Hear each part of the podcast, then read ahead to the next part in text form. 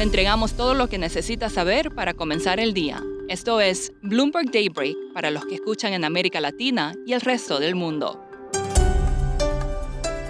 Buenos días y bienvenido a Bloomberg Daybreak América Latina. Es lunes 16 de enero de 2023. Soy Eduardo Thompson y estas son las noticias principales.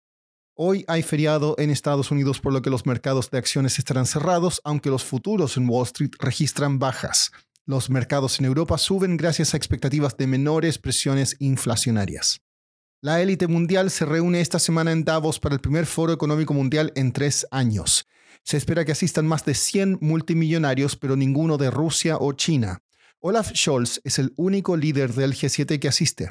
Otros pesos pesados serían el viceprimer ministro chino Liu He y los jefes de la Unión Europea y la OTAN. De América Latina irían Guillermo Lazo de Ecuador y Gustavo Petro de Colombia. Un ataque con misiles el sábado en la ciudad ucraniana de Dnipro dejó unos 30 civiles muertos. La ministra de Defensa alemana, Christine Lambrecht, renunció. Es un golpe para el gobierno del canciller Olaf Scholz, el cual estudia enviar más armas a Ucrania. China dijo que casi 60.000 personas han muerto por causas relacionadas con el COVID desde principios de diciembre, principalmente aquellas que también tenían otras enfermedades. La OMS dijo que está analizando los datos e instó a China a compartir información más detallada.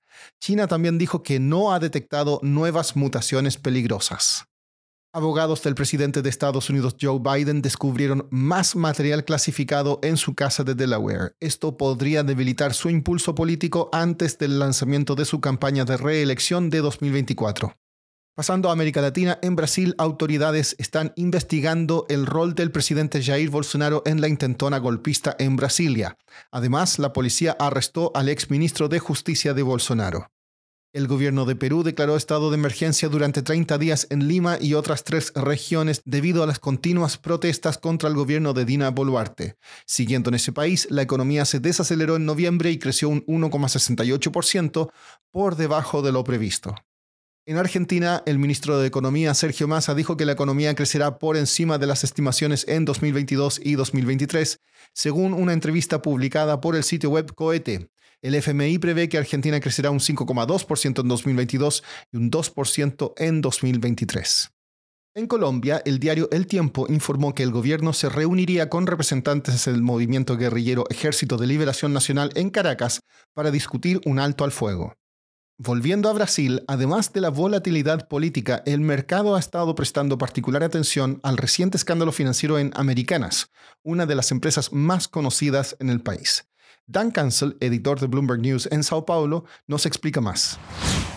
Americanas es una tienda eh, minorista, es una marca muy conocida en Brasil y tiene unas 1.700 tiendas eh, en todo el país. Y básicamente vino un, nuevo eh, CEO, Jorge Rial, que es un ex Banco Santander. Y después de 8 o 9 días en el cargo, él salió el miércoles a decir que encontró un hueco gigante eh, en la empresa, digamos un error eh, contable por cerca de 4 mil millones de dólares. Eh, y él renunció junto con el CFO, diciendo que obviamente no lo sabía antes y que era un problema para tomar la rienda de la empresa. El jueves, cuando abre la, el mercado, cayó 77% en la bolsa americana y quedó con un, un market capitalization de 500 millones de dólares más o menos. Encima de eso, los bonos cayeron más de 35 centavos hasta cerca de los 30 centavos y obviamente creó eh, mucha conmoción en el mercado financiero y, más allá de eso, ¿no? Entre empleados de la empresa, bancos que, que le prestan, etcétera.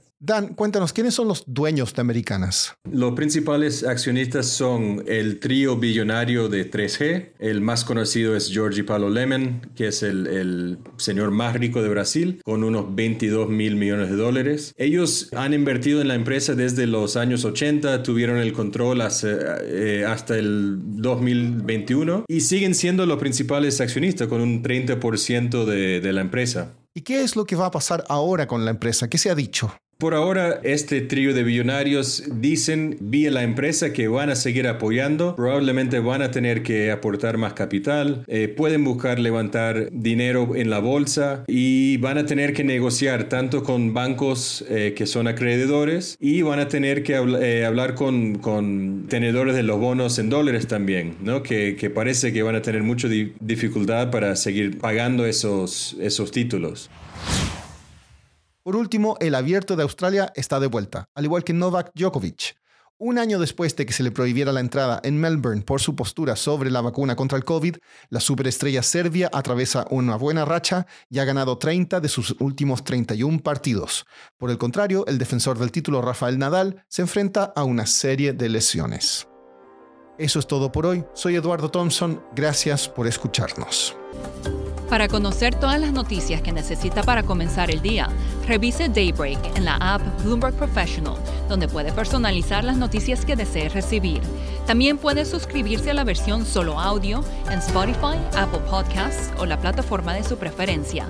Eso es todo por hoy. Escuche de lunes a viernes Bloomberg Daybreak.